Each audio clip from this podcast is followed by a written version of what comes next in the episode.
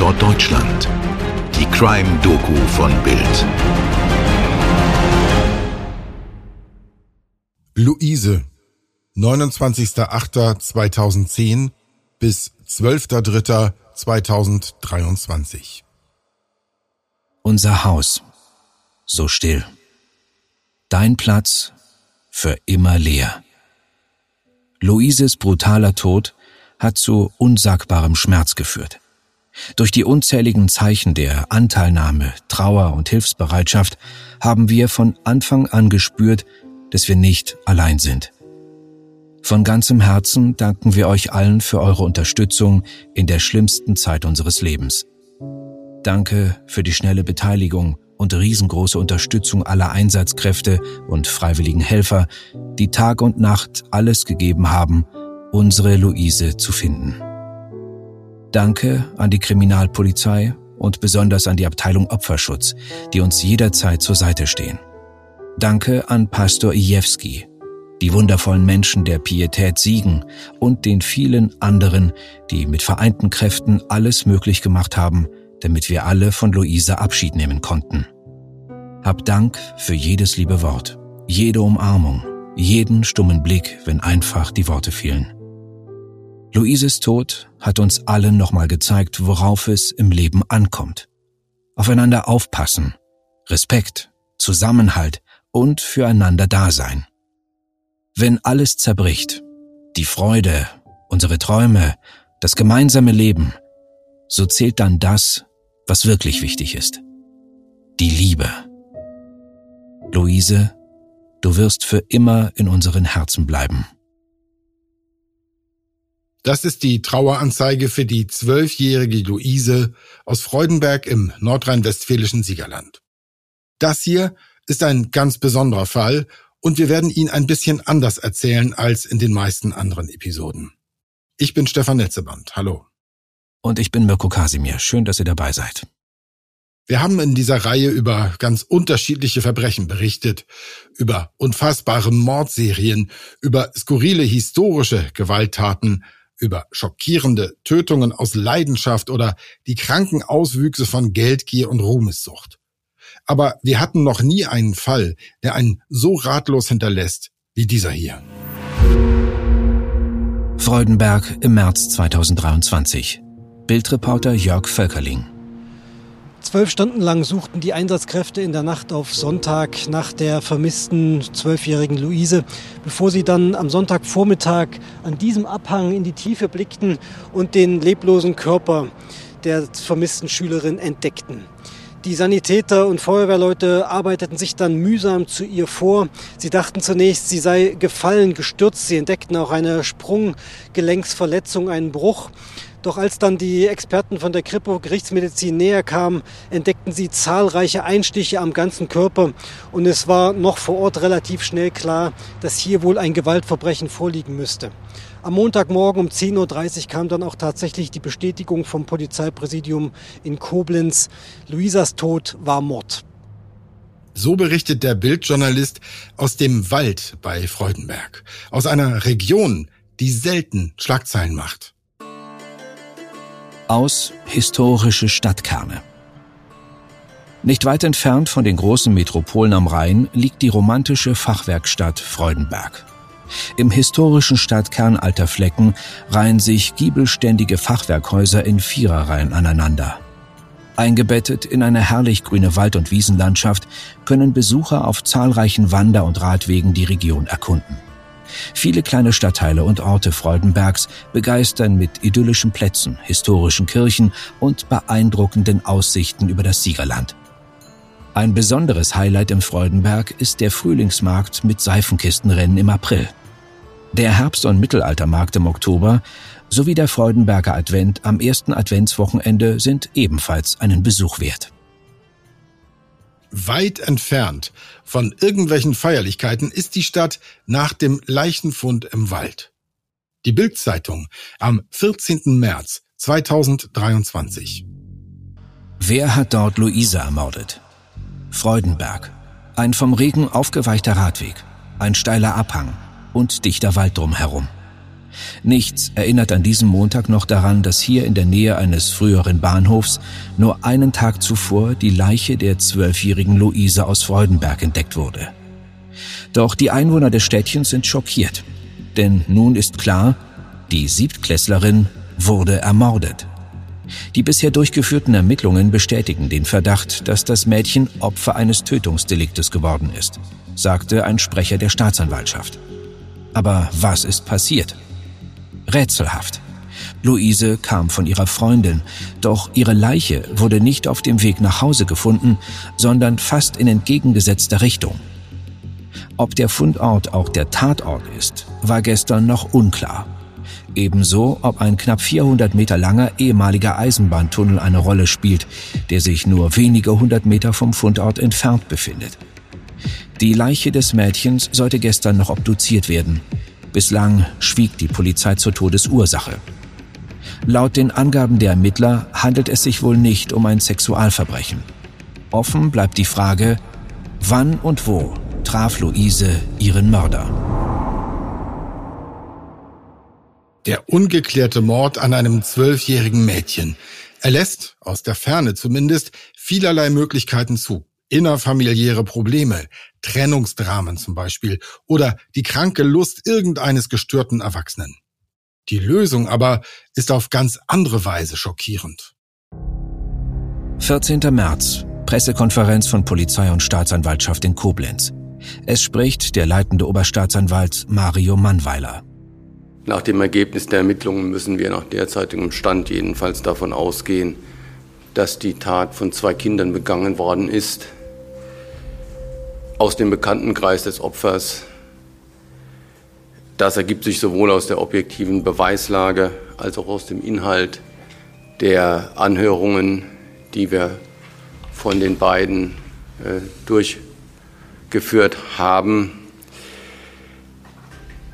Aufgrund des kindlichen Alters der mutmaßlichen Täterinnen ähm, gehen wir von Strafunmündigkeit aus. Es ist ein Fall, der ist natürlich erschütternd. Es ist uns allen klar, das trifft für uns genauso zu wie für Sie alle. Ähm, das bedeutet aber in der Konsequenz zunächst einmal für uns als Staatsanwaltschaft und Polizei, dass ähm, keine strafrechtlichen Sanktionen erfolgen können, weil das Gesetz das verbietet und die beiden Kinder jetzt in die Obhut des Jugendamtes gegeben worden sind, das auch für alle weiteren Maßnahmen zunächst erst zuständig ist. Ein Beben geht bundesweit durch die Presse. Kinder ermorden Kinder. Was ist bloß los? Was stimmt mit unserem Nachwuchs nicht? Am schlimmsten fühlt sich der Schock natürlich vor Ort an. Bildreporter Jörg Völkerling in der Nähe des Schulzentrums von Freudenberg. An normalen Unterricht ist hier an der Esther Bejanaro Gesamtschule natürlich nicht zu denken, zumal Opfer und Täterinnen dieselbe Klasse, die siebte Klassenstufe, besucht haben. Schulpsychologen versuchen jetzt ein bisschen den Schülern beizustehen äh, und auch die Trauerarbeit zu bewältigen neben dem ganz normalen Unterricht. Äh, währenddessen ähm, wird immer mehr gemutmaßt, was äh, diese beiden 12- und 13-Jährigen zu dieser Horrortat getrieben haben mag. Es ist da von Mobbing die Rede. Angeblich soll sich Luise bei einer Lehrkraft beschwert haben haben, dass sie gemobbt würde. Diese Lehrerin soll nichts unternommen haben. Gleichwohl sollen die beiden späteren Täterinnen sich dann durch dieses äh, Messerattentat quasi an ihre Mitschülerin gerecht haben. Ich bin Holger Czapitz, Finanzredakteur bei Welt. Meine Kollegen und ich nehmen euch jeden Morgen mit an die Finanzmärkte und wir geben euch Ideen, wie ihr mehr aus eurem Geld macht. Klar gegliedert, drei Teile, Märkte, Finanzthema des Tages und außerdem haben wir jeden Tag eine Inspiration für euch, die das Leben leichter machen soll. Alles auf Aktien, der tägliche Börsenshot, Montag bis Freitag ab 5 Uhr morgens. Alles, was ihr wissen müsst, in nur 10 Minuten. Für erfahrene Anleger, aber auch für Neueinsteiger. Es stellt sich also langsam heraus, die Tat hatte eine Vorgeschichte und bei den Täterinnen hat es wohl durchaus eine Planung für die Rache an Luise gegeben. Bild am Tag nach der Trauerfeier am 25. März. Am Mittwochabend nahm die Stadt Freudenberg bei einem feierlichen Gottesdienst Abschied von der ermordeten Schülerin Luise. Jetzt werden neue, schockierende Details zu der Tat bekannt. Offenbar haben die beiden kindlichen Täterinnen, 12 und 13 Jahre alt, den Mord gut vorbereitet und sich genau erkundigt, was ihnen droht. Laut Bildinformationen hat die Polizei die Handys der beiden Mädchen beschlagnahmt und ausgewertet. Dabei entdeckten die Ermittler Spuren, die belegen, dass die Täterinnen im Internet nach dem Stichwort Strafunmündigkeit suchten. Hintergrund? Offenbar war den beiden Mädchen bewusst, dass man erst mit 14 Jahren strafrechtlich für seine Taten belangt und vor Gericht verurteilt werden kann. Bild erfuhr weiter, die Messerattacke auf Luise soll bereits mindestens mehrere Tage vorher geplant worden sein. Aufgrund der bisherigen Ermittlungen geht die Polizei davon aus, dass die Zwölfjährige die Haupttäterin ist. Sie soll Streit mit Luise gehabt haben. Ihre Komplizin hielt Luise offenbar fest, während die Zwölfjährige immer wieder zustach. Jörg Völkerling im Wald bei Freudenberg, ein Abgrund in Sichtweite. Am Sieg-Biggerath-Weg beginnen die letzten Meter von Luise vor ihrem Tod. Hier muss sie am Samstagabend gegen 19 Uhr äh, mit den beiden Klassenkameradinnen unterwegs gewesen sein, entgegengesetzt ihres normalen Heimweges. Es ist eine ziemlich abgeschiedene Gegend an der Landesgrenze zwischen Nordrhein-Westfalen und Rheinland-Pfalz. Hier, wenn man mal nach unten schaut, dann ist es eine 10 Meter tiefe Schlucht. Unten ist der Wildenburger Bach, der hier entlang rauscht. Und auf den Hängen sieht man noch die Spuren vergangener Orkane, umgestürzte Bäume und ein sehr unwegsames Gelände, kein Handyempfang. Nachts ist hier kein Licht. So kann man sich auch vorstellen, vor welcher Herausforderung die Suchmannschaften standen in den Stunden, nachdem Luise vermisst gemeldet worden ist. Sie ist dann etwa 200 Meter weiter äh, in einer Schlucht gefunden worden von den Rettern. Da kam aber schon jede Hilfe für sie zu spät. Fokus Online über den Tattag. Samstag, 11. März am Nachmittag. Die beste Freundin des Opfers meldet sich telefonisch bei den Eltern Luises gegen 17.30 Uhr. Dabei gab die 13-jährige Klassenkameradin aus der 7D der örtlichen Gesamtschule an, dass Luise sich auf dem Nachhauseweg befinde. Vom Wohnort der Freundin bis zum Elternhaus sind es drei Kilometer zu Fuß.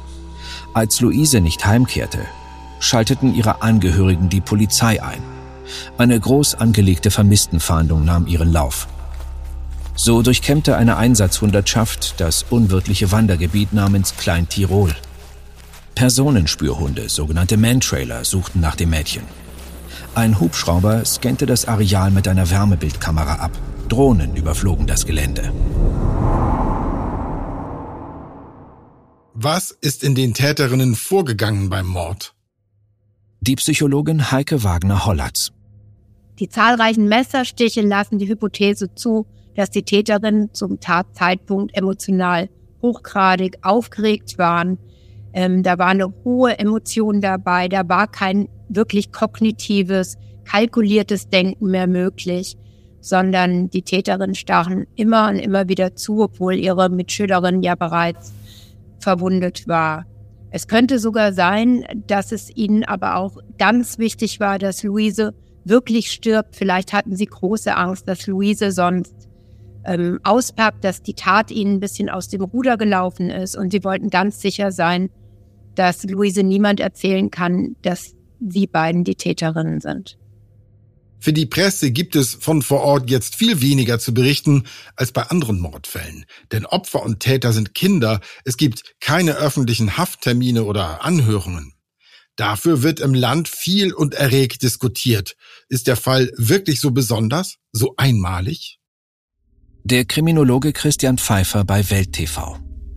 Ich würde mal erst mit den Jugendlichen vergleichen, die sind ja altersnäher. Dann sehen wir, dass es schon einen riesen Unterschied gibt zwischen Kindern und Jugendlichen. Bei den Jugendlichen kommen vorsätzliche Tötungsdelikte einschließlich der versuchten Taten pro Jahr 30, 40, 50 Mal vor. Und bei den Mädchen hier hat es zuletzt Jahre gegeben, wo kein einziges Mädchen mit tödlicher Absicht jemand anders verletzt hat oder gar getötet hat. Also es sind schon äh, Riesenunterschiede in der Entwicklung. Diese beiden Mädchen, äh, die nun hier als Täterinnen feststehen, sind eine extreme Ausnahme. Also diese Geschichte, die sich hier in Freudenberg ereignet hat, ist fast einmalig. Wie kann es sein, dass Kinder, die so etwas tun, nicht bestraft werden? Muss das Gesetz geändert werden? Ja, findet Bildkommentator Gunnar Schupelius. Es kann nicht so weitergehen. Wir haben die Zahlen gesehen. Es gibt jede Menge unter 14-Jährige, die schwere Straftaten begehen. Und die Zahl der Tatverdächtigen nimmt enorm zu. Und es ist überhaupt nicht abzusehen, dass diese Tendenz abschwächt, dass sich sie abschwächt, sondern im Gegenteil, die Tendenz ist zunehmend. Es muss etwas geschehen. Es kann nicht so bleiben. Die Strafmündigkeit muss gesenkt werden. Die Psychologin ist skeptisch. Die Tatsache, dass Zwölfjährige in den USA als strafmündig eingeschätzt werden, und bei uns hier in Deutschland nicht, liegt einfach daran, dass wir in jedem Land das eigene Rechtssystem haben. Und in Amerika wird vielleicht eher darauf geguckt, eine Art Abschreckung zu erzeugen. Man hofft darauf, wenn die Strafmündigkeit ähm, weit unten ist, dass Täter abgeschreckt werden. Wir wissen aber aus vielen Ländern, dass dies nicht der Fall ist. Und hier in Deutschland ist es so, dass wir eher den Blick darauf wenden, ist ein Kind als Täter wirklich schuldfähig? Können wir jemand, der elf, zwölf Jahre alt ist, überhaupt schon als Täter ansehen? Straßenumfrage der Bildreporter in Berlin im März 2023. Es kann nicht sein, dass Zwölfjährige oder 13-Jährige eine zwölfjährige Mitschülerin umbringen. Da sollte dann das Gesetz schon anders greifen, glaube ich. Ich sag mal, für, für schwere Straftaten würde ich es mir überlegen. Äh, für Geringere sollten sie eine Chance bekommen, dass sie sich auf den richtigen Weg begeben. Also das ist richtig, dass sie nicht belangt werden, weil ich glaube, dass man mit dem Alter noch nicht äh, sagen, die Verantwortung hat. Ich finde, äh, es sollte härter bestraft werden, auch bei Jugendlichen und wenn nötig sogar die Eltern rangenommen werden. Für mich ist da großes Versagen der Eltern, nicht der Gesellschaft. Also verurteilt müssen sie auf jeden Fall. Ich weiß jetzt nicht, ob kann man jetzt nicht in eine Zelle sperren und damit ist die Sache gelöst und dann nach ein paar Jahren oder kommen sie raus und da muss man, glaube ich, anders vorgehen, weil denen auch gar nicht wirklich bewusst ist, was sie vielleicht gemacht haben. Also dieses, es hat sich, glaube ich, wahrscheinlich hochgeschaukelt, aber ich glaube, wenn man jetzt wirklich psychologisch darauf, ist es denen gar nicht bewusst oder haben die gar nicht das Urteilsvermögen gehabt, das einzuschätzen, was sie gemacht haben. Wann würde ich den beiden Mädels in irgendeiner Einrichtung, ja, auf sozialer Ebene das wirklich mal ein, zwei Jahre eine Erziehungsmaßnahme, ja. Haftanstalt, weiß ich nicht, ob das was bringt. Die Zeitung Die Welt am 12.09.2023. Ermittlungen im Fall Luise eingestellt. Strafunmündigkeit. Ein halbes Jahr nach dem gewaltsamen Tod der zwölfjährigen Luise aus dem nordrhein-westfälischen Freudenberg hat die Staatsanwaltschaft Siegen die Ermittlungen eingestellt. Grund dafür sei die Strafunmündigkeit der tatverdächtigen Mädchen, teilten die Ermittler mit. Eine Anklage oder einen Prozess wird es damit nicht geben. Einschätzung des Rechtsanwaltes Alexander Stevens. Die Chancen dafür, dass die mutmaßlichen Täterinnen wieder ein ganz normales Leben in Anführungszeichen führen können werden, stehen dennoch nicht schlecht. Weil das Strafrecht schon gar nicht anwendbar ist, wird es zum Beispiel überhaupt nicht zu irgendwelchen negativen Eintragungen in ein Führungszeugnis, ein Erziehungsregister, ins Bundeszentralregister kommen. Das zum einen.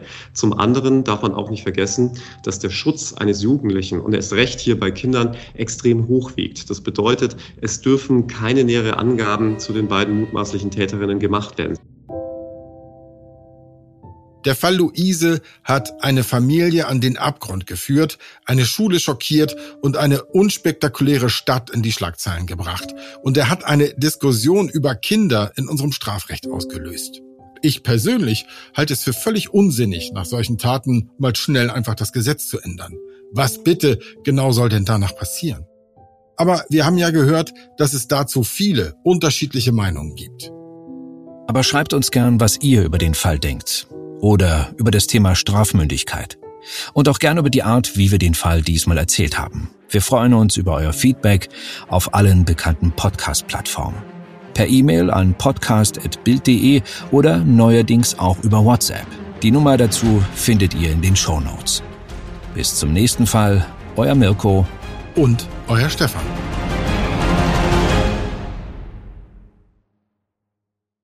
Dir hat diese Folge von Tatort Deutschland gefallen? Du bekommst von True Crime einfach nicht genug. Dann hör jetzt in unsere weiteren Folgen rein. Hier warten mehr als 200 spannende Fälle auf dich, wie das Verschwinden von Rebecca Reusch, der Prozess gegen O.J. Simpson oder die Entführung von Ursula Herrmann. Wir hören uns bei Tatort Deutschland.